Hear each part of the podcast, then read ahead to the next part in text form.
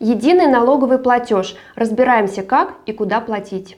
С 2023 года для всех компаний и ИП ведут обязательный единый налоговый платеж, который подразумевает уплату всех налогов и взносов одной платежкой. Сегодня мы расскажем о том, что такое единый налоговый платеж, как и куда его платить. Подписывайтесь на наш канал, ставьте лайки, делитесь этим видео со своими коллегами и друзьями. Поехали! В 2023 году предприниматели и бухгалтеры столкнутся с новым инструментом от налоговой. Он называется «Единый налоговый платеж». Это новый формат уплаты налогов и взносов, при котором все налоговые платежи проводятся одним платежным поручением. Порядок уплаты единого налогового платежа. Каждой компании и ИП в федеральном казначействе откроют единый налоговый счет. На него нужно будет перечислять одной платежкой все налоги и взносы. Инспекторы сами распределят и зачислят деньги в счет уплаты отдельных налогов и взносов. Но автоматического распределения не будет. Для того, чтобы налоговая определила принадлежность единого налогового платежа, компаниям придется отправить специальное уведомление.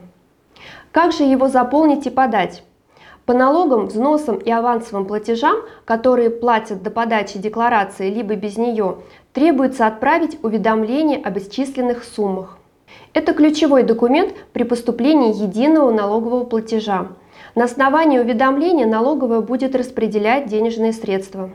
Содержание уведомления похоже на декларацию и платежное поручение одновременно.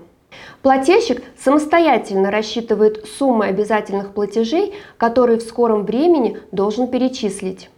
В один документ можно внести информацию только по одному платежу. Если их несколько, то потребуется заполнить уведомление для каждого платежа отдельно. Подать документ в налоговую можно в бумажной или электронной форме. Уведомление необходимо отправить в налоговую минимум за три дня до срока уплаты налога или страховых взносов.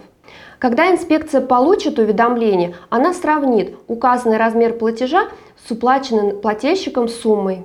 Важно, если уведомление не поступит в срок, деньги налоговики не распределят, даже если на едином налоговом счете будет достаточно средств. Какие же сроки уплаты единого налогового платежа в 2023 году? В налоговом кодексе нет конкретного срока уплаты единого налогового платежа. Самое главное – это отслеживать, чтобы на едином налоговом счете был положительный остаток.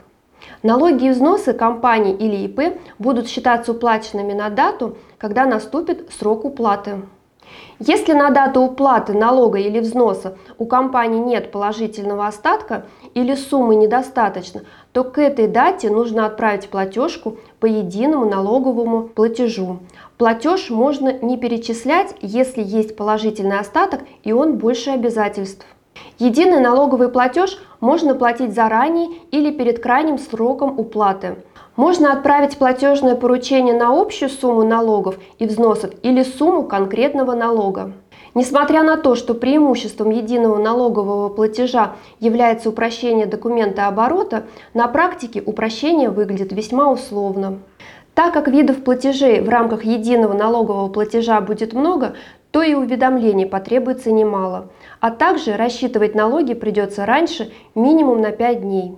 С введением единого налогового платежа в бухгалтерском учете для компании ничего не изменится, но бухгалтеру как никогда придется контролировать платежи по всем налогам. На сегодня это все. Не забудьте подписаться на наши каналы в социальных сетях, чтобы всегда быть в курсе самой актуальной информации. До новых встреч!